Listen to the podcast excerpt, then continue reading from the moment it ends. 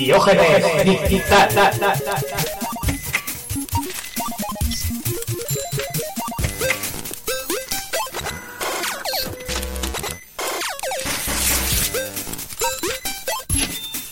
Soy Java, que luego decís que no lo digo nunca. Bienvenidos al Diógenes Digital número 5. y con rima. No la hagas, que da igual. Bueno, vale. Bueno, hoy vamos a hablar de una cosa muy bonita, que es, vamos a dejar las consolas, vamos a hablar de los comuneros de Castilla. Sí. Porque yo estoy harto de hablar ya de, de, de consolas y cosas digitales. Vamos ya, a hablar, vamos a hablar de, cosas de la Tierra. De historia, estoy hasta el nabo ya de consolas. Así que vamos a hablar de cuando hicieron el crossover con Marvel. Empieza tú. Eh, bueno, pues yo soy Irra, os dejamos la promo y luego ya entramos. Me voy a tomar la pastilla y ya os digo de que vamos de verdad.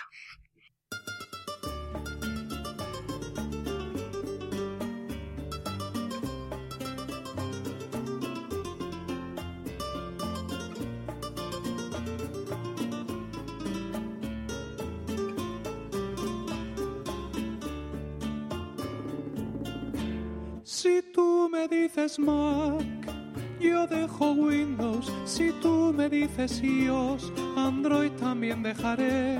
700 por un iPhone, también te los daré.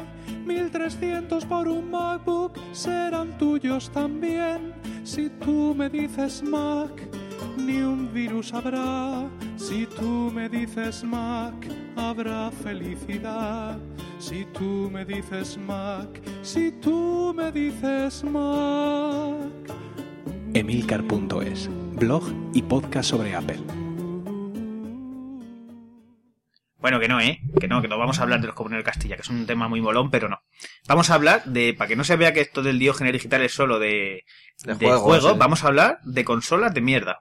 ¿De mierda? ¿Qué dice el diccionario nacional de la RAE de que es una consola de mierda? Pues, debe ser cualquier consola que no ha tenido éxito, que no ha llegado a salir o que ha sido muy poco vista por aquí, por estas Pues tierras. de eso vamos a hablar un poco, de consolas raras, de, de periféricos raros, de qué estaba pensando la gente cuando recaba estas consolas, pues de verdad que yo no de entiendo. por qué Sega se fue a pique. Sí. Algunos de verdad que es que dices, pero ¿en serio? ¿En serio? Bueno, hemos estado recopilando bastante información y hoy vamos a hablar de la que son de sobremesa porque hay tela. Entonces ya haremos otro programa Sí. después de, de, De las portátiles, portátiles. O sea, que si el, nos apetece. el mundo no acaba en, en la Nintendo, la Super Nintendo, la Mega Drive. ¿eh? Había aquí canela fina. Sí, Sí, sí, sí. Ah, es verdad, la Master System. Y la Neo Geo, ¿tuviste alguna Neo Geo de pequeño? Yo ni, Jamás. ni con un no, palo. no, no, no, eso... Ni con un co- palo. Como los Reyes Magos. Pero es que ni siquiera una Jaguar, ¿eh? Que era ahí como No. el intermedio, nada, nada. La gente tenía Nintendo, su Game Boy. Eso ya... Bueno, también es que nosotros al ser de la Lipa... Claro, la- la allí, de poca cosa. Yo de hecho me suena, o sea, el que tenía una Game Gear era el potentado del barrio. Porque Sí, es que sí. también yo O sea, de no valía para nada, pero... Ya, tenías que jugar a un metro cuadrado de tu casa porque tenías que estar enchufado eh, vamos, a, la red. Yo de hecho he pillado, mira, me ha llegado, esta semana pasada me ha llegado una Game Gear que pillé bien baratilla en eBay y está todo el, rato conectado al- a la luz porque es que eso chupa. Y, y tengo una Lynx también, ahora también de hace poco, y ¿no? lleva seis pilas y yo creo que ya están, ya he jugado 10 minutos y ya están un poco Ya gana, ¿no? bailando, tío. No Pero flipas no, como... la Lynx no tenía conexión a red eléctrica. Yo por lo menos no tengo adaptador, miraré a ver si hay Ah, alguno bueno. por ahí. Porque tela. Y, y no sé, es curioso. La verdad es que ahí se nota un poco porque, desde luego, porque ganó la Game Boy. Porque yo me acuerdo de pequeño que con cuatro pilas tirabas. pff, Pero todo lo que querías y más. O, o sea, sea, es que no me extraña. Que podían llegar a ser 24 horas de juego. Yo creo que andan por las, sí, más de 15 horas seguro. Y es que al revés, una Game Gear parece que te dura, si te duraba dos horas. Y si llega. Sí, y aparte es un armatoste, yo no me acordaba lo grande que era, tío. Es como, no sé, No sé, yo la recuerdo grande, Es pero vamos, absurdo. seguramente la vea ahora y no... absurdo. Yo he visto, yo he visto ahora, mira que la, también tengo que haber cogido alguna Game Boy antigua y dices, joder, es un cacharro. Sí. Pero. Ya parece cacharro la Game Boy Color, Game- que ya era bastante más Sí, reducida. pues la, la verdad que la, la, la Game Gear y la Lynx, la primera que tengo yo, son absurdas. Yo no sé, o sea, eso no te cabe en un bolsillo, no como antes que decías, sí, la Game Boy cabe en un bolsillo. Bueno, Bueno, ahora Bueno. hay algunos móviles que tampoco te, te caben en un bolsillo y dicen que son... era, pues igual tiene, ¿qué te puedo decir? Igual tiene 30 centímetros de largo y 15 de. Habrá que ver las, las especificaciones, que tener 30 de largo y supongo 15 de ancho, ¿eh? Mm. Ya estamos hablando de una consola. Sí, Ah, y vale. portátil, ¿eh? Bueno, te imagínate, la, la Lynx para llevar 6 pilas. Sí, no, ya Así simplemente- que. Bueno, pero hoy no, hoy vamos a hablar de consolas de sobremesa y vamos a empezar por la, Sega. por la reina, que es que estos Sí. de Sega, yo no sé en qué estaban pensando, pues son tíos muy grandes, ¿eh? Sacaron muchas cosas buenas, Sí, sí, pero se les iba la pinza, cosa mala. Yo no sé un poco por qué, joder, pues a esta gente les fue muy bien, sobre todo en, pues no sé, en Europa, por ejemplo, la Mega Drive triunfó un montón. Hubo una época en que era prácticamente tan conocida como, como la Super. Había más o menos, a 50% un pelín más de Super, pero Hombre, así de memoria es que creo que salió antes. sí, salió un pelín antes, por lo menos uno o dos años antes. Pero lo que te digo que tenía mucho mercado. Había sitios, por ejemplo, que no sonaba. Sega, por ejemplo, si no recuerdo mal, en, en Estados Unidos. En Brasil, por ejemplo, sí que tuvo mucho, mucho éxito. Bueno, en Brasil es que hasta hace nada se Sí. seguían comercializando las Master System 2. Sí, sí, sí, siguen ahí. Tienen, no sé, tienen un público muy fiel y tal. Pero bueno, pues un poco, digamos, que esta gente de Sega, eh, digamos que mm, cuando estaba pegándose contento el 16 bits y ya veía la siguiente generación, empezó a sacar cosas aleatorias a ver si alguna pegaba el petardazo. Sí, Y se forraban. Y lo volaba.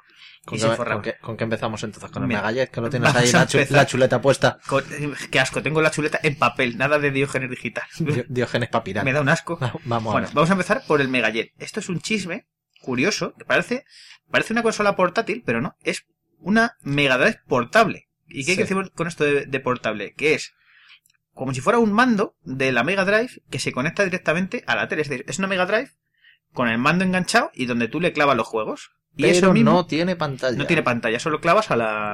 Al- al- a tu televisor mm, o visor de cosas. Entonces necesitabas una tele, pero bueno, lo molón es que... Es que podía llevar la Mega Drive encima y nada, era, era pequeñito porque se ve No, aquí... Pero la cosa es para qué, para qué lo intentaron sacar, porque esto era para, para los viajes de, de avión. Intentaron colarlo Sí. ahí a, la- a las compañías aéreas Sí, sí, para los viajes largos, que fueran ahí. Como vieron que ninguna compañía lo sacó, pues Lo lo, comer- intentaron- lo- lo comercializaron, lo intentaron colocar, dijeron que no funcionaba ni, ni nada.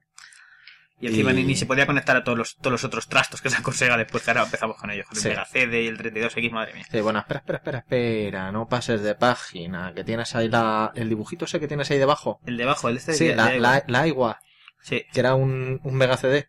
sí, o sea- es una combinación de cadena de música y consola. Aiwa consiguió una licencia de Sega para fabricar un híbrido entre radio CD y Mega Drive, cuyo lector de CDs servía también como, C- como Mega CD. Además era desmontable e incorporaba funciones de karaoke. Sí, bueno, el karaoke y los japoneses, sus Madre cosas. mía, vaya cacharro. Esto básicamente es una, una mini cadena con una Mega Drive que le puedes enchufar los juegos Eh, bueno, mini cadena es un radio cassette. en radio Eh, un radio, Bueno, ca- radio cassette con CD de, de los antiguos. Sí, sí, de- un loro. sí, porque es de una pletina, no tiene ni dos. Sí, tiene una, una, un casete y para y pa enchufar la juegos de Mega Drive y un mando. Sí, Canela fina. Y lo bueno que tienes pues que por lo menos podías jugar a los juegos del Mega CD. sí, eso sí. Que oye, es un avance. Sí, bueno, y ya que estamos hablando del mega CD, pues vamos con él, ¿no? Eh, sí, el Mega CD, que esto de verdad... Yo os voy a decir una cosa. Sega se quedó a un gadget de, de iniciar Skynet. O sea, si le llegan a meter una cosa más a la Mega Drive, eso toma conciencia de sí mismo y ahora mismo estamos muertos. Pues ya esta gente no sé en qué estaba pensando. Fijo. Esto del Mega CD, que se llamaba Sega CD en Estados Unidos, era el mismo chisme, era un, un accesorio que se enchufaba a la Mega Drive para jugar con juegos de en CD. Es decir, el problema que tenían los juegos cuando la Mega Drive en los 16 bits y tal es que tenían que al final cabía muy poco cabía muy poco contenido. Sí. Entonces, eh, la idea que tuvieron que al final, bueno, es un poco a lo que a lo que fueron después las PlayStation y demás era jugar con, con CD. Los primeros intentos fue esto, de sacar el, el Mega CD, que era un, pues es un chisme que se conectaba a la consola, pero lo malo es que, claro, tiraba con la misma potencia del, de la Mega Drive, tiraba de un CD. Entonces, al final, ¿qué, qué pasaba? Pues que, para empezar, los CD debían ser, probablemente esto fuera 1X o 2X como mucho. Sí.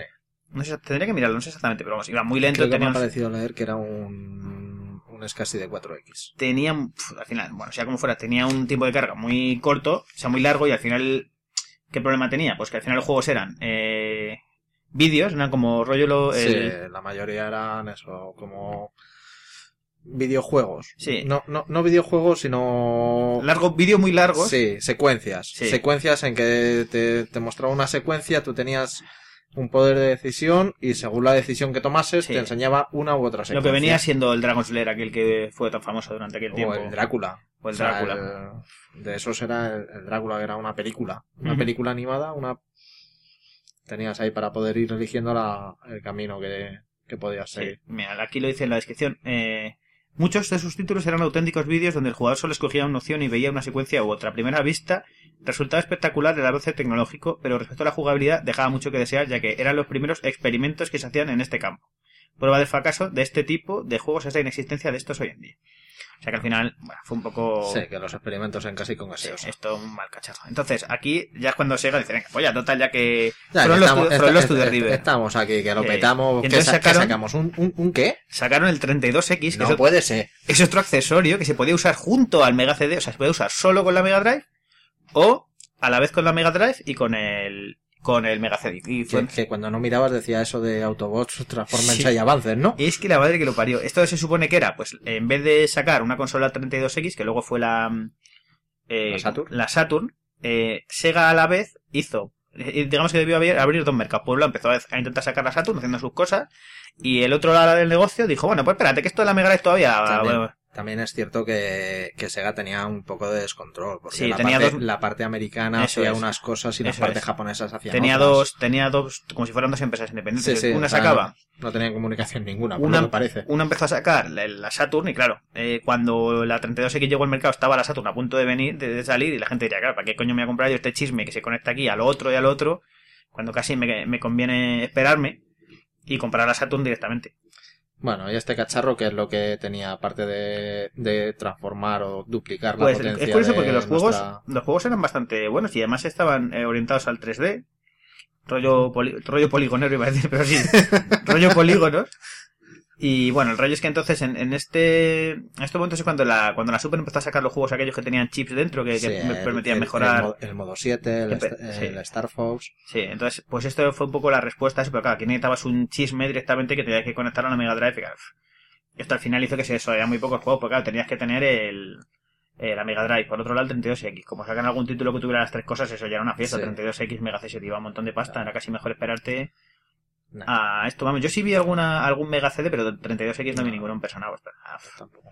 un Y rollazo. luego, claro, o sea, después de todo esto, obviamente, Sega tuvo la magnífica idea de unirlo todo en uno. Sí, bueno, Bueno, casi, casi todo casi en uno. todo en uno. Bueno, ya al final... Al final ya total quemada, si les daba igual. La- esto ya es la siguiente que vamos a ver, que es el Sega Multi, Sega Multimega CDX. Con variante, CDX se llamaba en Estados Unidos. con, con variante lo que sea. Sí, que esto ya era una Mega Drive y un Mega CD combinados en una sola unidad, que además podía utilizarse como reproductor de CD portátil, mediante el uso de dos pilas AA.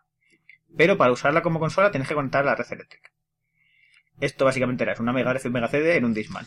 Sí, por lo, me- por lo menos redujeron un Sí, poco. pero vamos, el otro, otro pufo que al final solo duró dos años, porque esto era otro pufo, es que normal que Sega Sí, al final no, se fuera aquí, aquí- aquí ya sí, directamente la Saturn estaba saliendo. Sí, por lo menos es cierto que esta gente tenía una idea de, de innovar, pero... Sí, sí, idea- ideas muchas. Madre pero mía. La cosa es que las ideas no siempre salen como, como uno espera.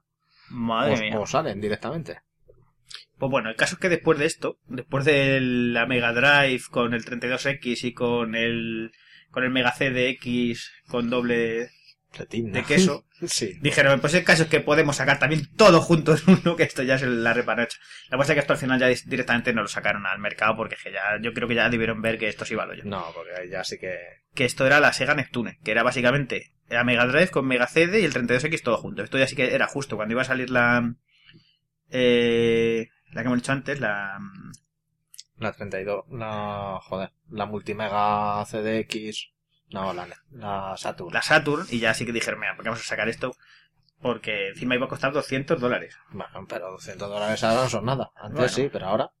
Sí, antes de, pues eso, cuando iban a sacar la Saturn la cancelaron el proyecto al mismo tiempo que pararon la producción del 32X en el año 96. Ujú. Y ahora viene una que sé, que, es de- sé, sé que te ha gustado. esta es la segunda y que te más ha- y te palote me gusta. mucho. Esto mola, esto es eh, otro chisme que sacaron los de Sega. Yo creo que esto ya, si lo conectas con todo ya, tenía que molar mogollón.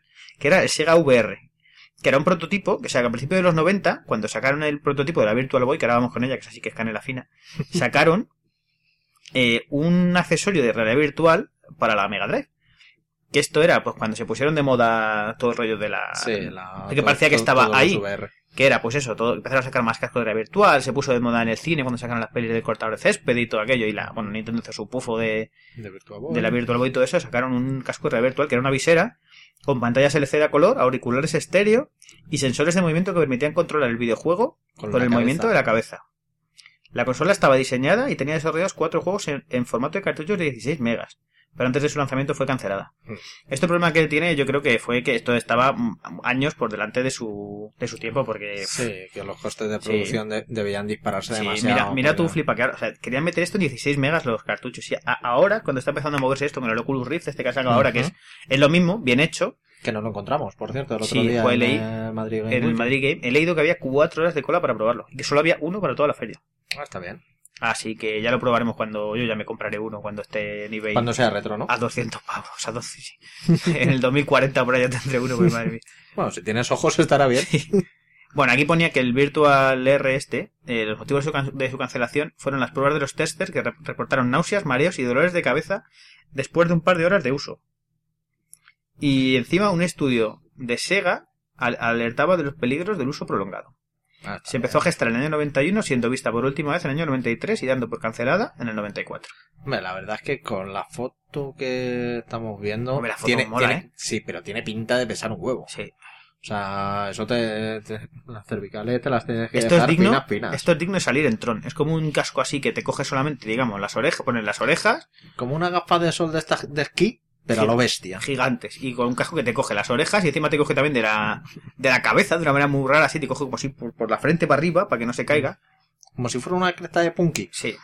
Muy feo. Es molón, muy raro, así, muy... Mm, Bueno, molón, molón. No sé, muy así, no sé cómo decirlo. Cyberpunk, Cyberpunk tampoco, yo que sé. Nah. Ochentero. es un poco la palabra para Con, decirlo. con hombreras, ¿no? Sí, le falta al tío eso, las sombreras y cantar Y el a... pelo largo. Sí. Lo de siempre. Bueno, y con esto vamos a hacer una pausita para musiquita y volvemos con la Virtual Boy. Y acabamos con Sega.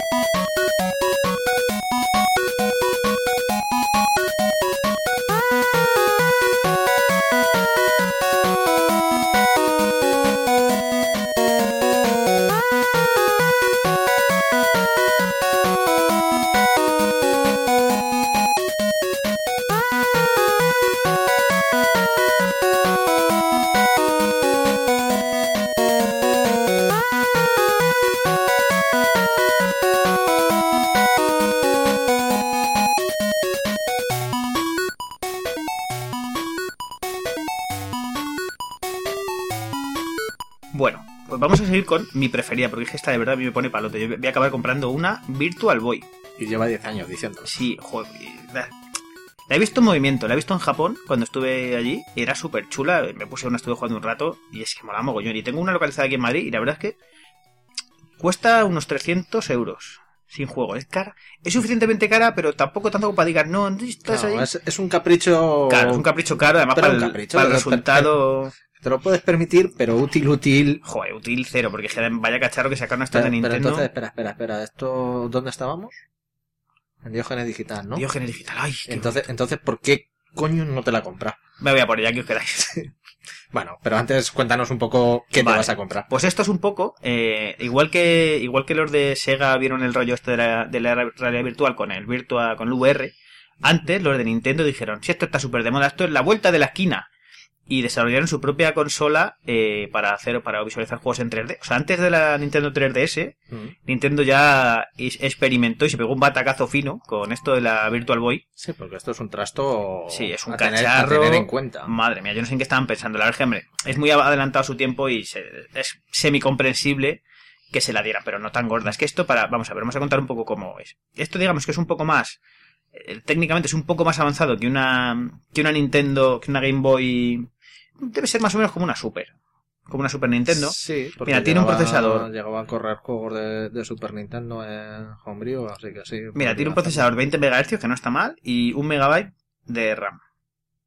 Y, y curiosamente, es que esto encima ni siquiera llega a ser una consola, es, una- es un híbrido entre una consola eh, portátil y de sobremesa. Es para que si no, si no, si queréis buscar una foto por internet, buscar Virtual Boy y saldrá, pero el que no quiera es básicamente como un casco. Esto sí que es una, unas, una gafa de buceo que te las metes en los ojos, Sí, pero un- no lo puedes levantar, no es como el casco No, de la. tienen un soporte a la mesa y Claro, tú metes ahí tienen la un trípode, entonces tienes que jugar con los ojos metidos y, claro, tienes que agacharte y- o poner una mesa que sea a tu altura para no encorvarte la espalda y sa- Sí, sacar la, joroba. cosa, la cosa más cómoda del mundo. Es como, pero ¿en qué estáis pensando? Pues un- eso es un casco, pero que no puedes, no puedes moverlo. Tienes que mirar tú por él como si fuera un, un catalejo de dos, con dos ojos. Y, y encima, el mando es un mando, parece un mando de una super normal. Bueno, un poco más molón. el de la, más parecido al de la Sí, pero 64 externo. quizá. Sí, un mando parecido a 64. Sí, externo. Entonces tienes que jugar mirando por ahí y jugando con el. Jugando con el mando. Era, o sea, este, eh, no sé, tiene aire retro molón, pero es un cacharro de mierda que yo no sé en qué cojones estaban pensando porque madre mía. Y bueno, ¿cómo, cómo funcionaba? Pues mira, básicamente esto era, el funcionamiento era muy similar al, al, eh, al de la, mm, al de la VR. Era un array de 224 LEDs por cada ojo y un sistema de espejos que recreaban la resolución total de la pantalla que era de 384 por 224 píxeles. No está mal. La consola incorporaba un sistema de visualización donde tenías que colocar la cabeza para poder ver el juego de forma que no se podía ver el mando de control ni nadie podía ver la pantalla cuando estábamos jugando. Te imaginas Sí, esto claro, para sacar esto, es- esto es para, que juego, para que juegue un Eso es. egoísta. Encima ni O sea, siquiera mi juego y me lo quedo. Pero encima ni siquiera luego podía sacar pantallas chulas en las revistas ni tal, porque claro, salía ahí movido como en 3D. Hombre, es que pantallas chulas de esto. Bueno, bueno, esto se puso a la venta en el año 95 a 180 dólares y el año siguiente Nintendo le retiró del mercado debido a su poco éxito, o sea, estuvo un año en el mercado. De forma que nunca llegó a aparecer en Europa. Este escaso éxito también fue debido a, a los pocos juegos que aparecieron en ella, tan solo 22. Y a que se sacó a la venta apresuradamente. Empujaban por la próxima aparición de la Nintendo 64, lo que hizo que las expectativas que muchos habían puesto en ella no se vieran cumplidas. O sea, que te imagínate. Que 22 juegos, pensándolo mucho, tampoco es que sean tan pocos. La, Sí. la, la Engage en, en más años de vida creo que tiene 40. Bueno, Así la que- verdad, o sea, a mí me mola mogollón. Yo lo he visto en funcionamiento y el 3D se ve curioso. Es, digamos, los gráficos es como una. Yo vi el juego de Wario y se veía también como los últimos Warios de la Game Boy Color. O sea, que se veía. No sé, no es lo mismo que Super Mario Land, que era ahí súper Sí, antiguo. pero vamos, o sea, que era tipo gráficos tipo DS, pero con, con profundidad. Sí, no, ni siquiera de ese. de- Es Game Boy Color. de, Game Boy, sí. Sí, me, me, Sí, yo. era no, gráficos de Game Boy Color un, pelín mejorados. Eh, yo te recuerdo, es el, el Wario se veía muy bien. Solo en rojo, o sea, el, el rollo este que es rojo y negro. Y con profundidad. En la profundidad estaba bastante bien conseguida para ser un truco, porque al final era un juego de espejos, no es como ahora Sí, la sí. 3DS que es un poco más avanzado. Era, era Engañaba capi- ojo. Dos capitas. Sí, entonces veía, pues estuvieras al, al muñeco del principio y así el fondo y tal. Y había juegos molones. Entonces, no sé. eh, yo, si a alguien le sobran 500 pavos, le digo que se la pille con unos cuantos juegos, porque yo lo voy a hacer. Si a alguien le sobra mil, que me pille otra. Y si no, pues que nos invite a unas cervezas o algo. Sí, eso siempre. O sea, que no sé. Esto es de Nintendo que están pensando. Nah. Luego, como curiosidad, si buscáis por YouTube, hay un, hay un vídeo de un tío que hizo un port del juego de Super Nintendo a Virtua Boy. Y se ve ahí el, es un combate de, de Ryu contra Dalsim. Muy gracioso. La madre o sea, que si, si queréis verlo, es muy, tiempo libre. muy, muy, muy gracioso. Qué de tiempo libre. Así que eso lo podéis ver ahí. Luego también estaba aquí lo- los amigos chinos. Sí, esta es otra que vamos a hablar que es curiosa. Sí, eh. Nintendo y qué. ¿Y qué? ¿Y qué de qué? Ya me, me cuenta.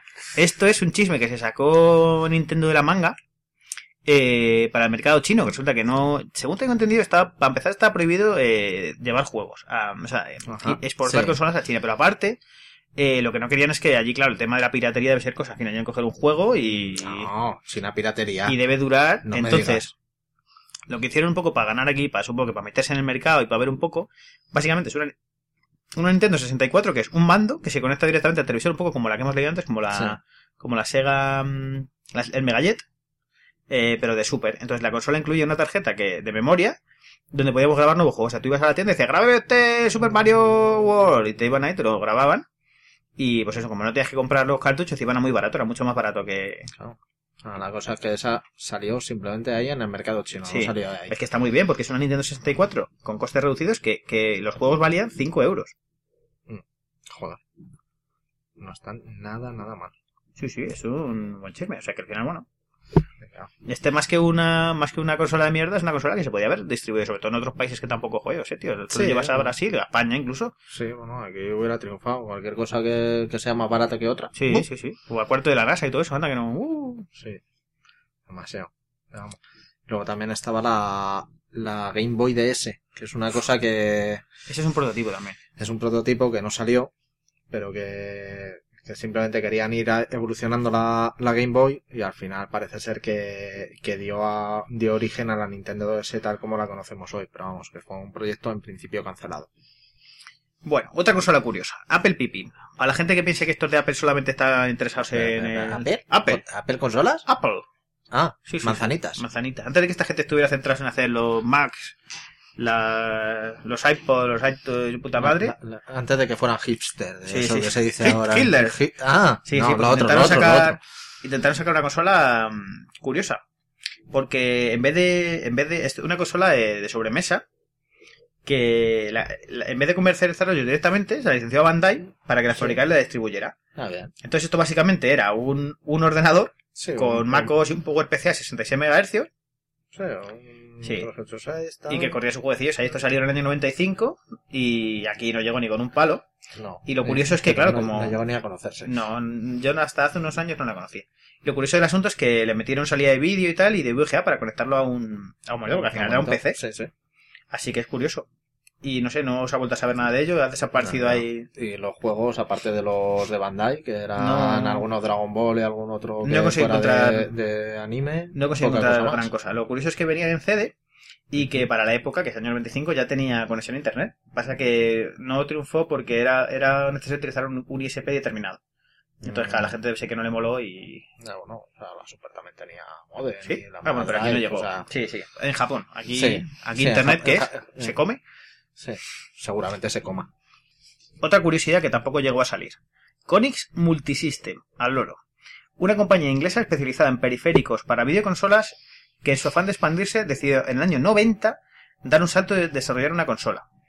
La videoconsola prometía ser un portento de la generación de los 16 bits, que incluía un lector de disquetes de, de 3,5 pulgadas y un amplio surtido de periféricos. Era, básicamente, una CPU de 16 bits a 6 MHz, igual va un poco flojillo, ¿eh? A 6 MHz, pero que, que la CPU era una 8086, una todopoderosa 8086. No me extraña que esto se fuera al hoyo, ¿eh?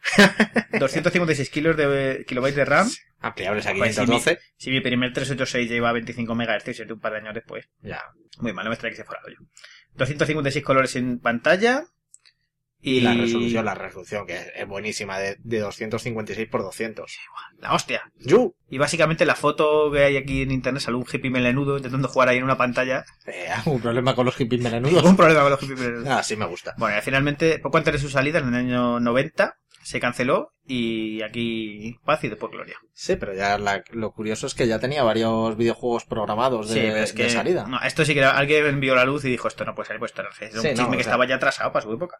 No, y aparte de atrasado, es que si es como, como nos muestra en la Sí. foto, que es con la silla incluida, Sí. Hombre, debía ser ten- caro, ten- ¿eh? tenía que ser un trasto. Porque es cierto que para ser un ordenador es cutre, para- incluso para la época, pero para ser una consola era un pepino, claro, porque Sí. estamos, son ligas di- diferentes. Un poco siguiendo, siguiendo en este mismo rollo, en el año 2002, una compañía llamada Infinium Labs Phantom, bueno, la compañía se llama Infinium Labs, Sí, sí, el, el- el la, Phantom la- es el nombre. sí, la fantasmada que se marcaron fue, fue Sí, buena. hicieron básicamente lo mismo otra vez, pero claro, ya es un poco más avanzado, ya es lo mismo, eh, eh, intentar hacer un ordenador que corriera una mezcla ordenador-consola, un poco, sí, parecido al rollo... ¿De, de- de qué me suena a mí eso que está ahora muy, muy en boca de todos?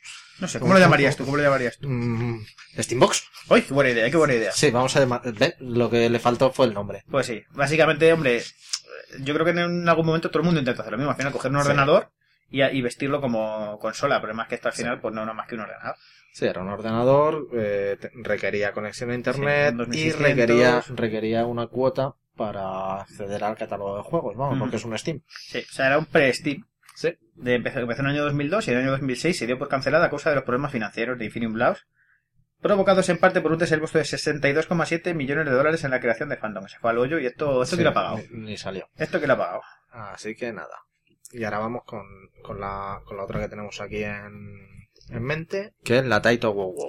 Sí. ¿Qué me puedes contar tú de esta, de esta consola de Canela Taito? fina, otros, otros molestos de Taito que debieron decir, va, que vamos a hacer videojuegos y podemos hacer consolas también.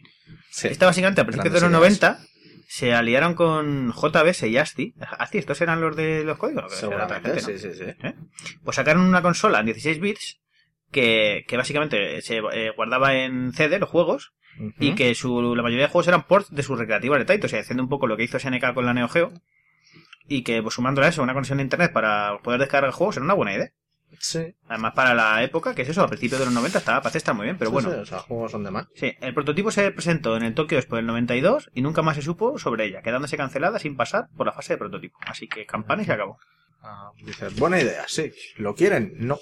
Pues a tomar Es por curioso culo. porque es mejor que algunas cosas que salieron, ¿no? Porque Sí, la verdad es que ¿Mm? como idea es buena. Y ahora la joya de la corona, ¿no? Ahí está a mí como me gusta. Sí. ¿Cuál es la que te gusta? Pues esto es un chisme de cuando nosotros éramos pequeños que sonaba mogollón. Yo vi una, pero prácticamente no recuerdo nada. Y ahora sí que estado buscando y tal. Y bueno, es una mezcla entre. Se podría decir que es semi-portátil. Que es la Barcode de Butler. Barcode. Barcode Butler. Que esto era un chisme que Ah. sacaron. eh, pues que además le dieron bastante publicidad porque salía en el corte inglés, que es un chisme. Y en, la- que- en las revistas Sí, y que, oye, que se ha seguido jugando en Japón mucho, que siguen saliendo cosas, ¿eh? Para que la gente se idea, esto es una consola que tenía un par de. Una ranura en la que se pasaban unas tarjetas que venían Con códigos de barra. con la consola. De ahí lo de barcode. Entonces generaba, a partir del código de barra, generaba un guerrero. Y luego entonces los guerreros, digamos, que se peleaban con otro guerrero de otra tarjeta. eh, y pues un poco al estilo, al estilo Pokémon. Eh, Pégate Mm. con este, toma Mm. espadazo, toma no sé, no sé cuántos. Sí, pero pero, lo- era una aventura lo que, Sí, lo que sí. tenía. O sea, era un juego que tenía Sí. pregrabado en memoria. Además solo tenía uno, no se podía cambiar, era, era súper cutre. Pero lo molón del asunto es que se podían generar guerreros con cualquier código de barras. Sí. Entonces tú ibas y, y peleabas, hacías pelear a tu, a tu guerrero con una lata de tomate, por ejemplo. Mm. Mamá, déjame la lata de tomate Apis, que voy a, Hombre, voy a tenía- cenar un guerrero. Ya, pero para eso tenías que recortar el código de Sí, barras, pasarlo por la poner- tarjeta. ponerlo en una tarjeta que te venían específicas, que estaban vacías, Sí, lo pasabas y, y leías. Sí, código. sí, entonces se peleaban ahí. O sea, me parece una ideaca. Pasa que, Sí. claro, según parece, en lo- con los códigos de barra que había en España salían unos guerreros bastante mierder. Entonces tampoco. Tampoco había mucho, sí. ¿no? Pero no sé, la verdad es que la idea es, que es buenísima. Me parece súper Sí, original. y aparte que luego las compañías fueron sacando sus Sí. propios juegos de tarjetas. O sea, Bandai llegó a sacar juegos de tarjetas de, de bola de dragón. Sí, sí, es lo que te digo, que en Ah, Japón siguen sacando, Cap- Capcom sacando también cosas. llegó a sacar tarjetas. No sé, era una, era un ideón, ¿eh? Yo, vamos, eh, recuerdo eso, de ver algunos y tal. Si se hubieran currado un poco con el juego, le hubieran dado un poco de vidilla, molar. Imagínate que vas. O sea, si lo sacan ahora, se forran. Sí, puede ser. No sé, hay gente que vas y dice, venga, voy a mirar, yo que sé, a ver, este, yo que sé, esta galleta, a ver qué sale. Y pues, no sé, si te ocurras un poco, eh, no sé, parece súper original. Es una manera de meter un poco de juego, Código de barra de la PS4. o del propio barco de Battle, sería un ciclo infinito de vicio y maldad. Es un chisme curioso. Para la gente que lo quiera buscar, eso, Barco de Butler, y veréis que es una especie de consola. Parece una. No sé, una PSP, parecido. Por decirlo de alguna manera, es una consola así horizontal. con Es una mandos. consola de, de las de toda la vida de los jueguecitos estos que venían Sí, pregrabados. una, una Game Watch. Parece Sí. una Game Watch también, sí.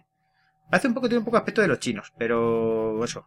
Tiro abajo un lector de. de código de barra, muy, Y muy es que bonito. es de molar, ¿eh? Es de molar. Y sacaron varias versiones, Sí, aparte. sí, sí, que- Pero vamos, que aquí llega, llegó la primera y muy Y poquito. gracias. Y las, las siguientes sí que, sí que han llegado a España, pero... Nah, ya no se ha vendido nada. Yo Pero creo que aquí en. España ya nada de nada. No. Y Pokémon, bueno, aquí en con- España Pokémon solo.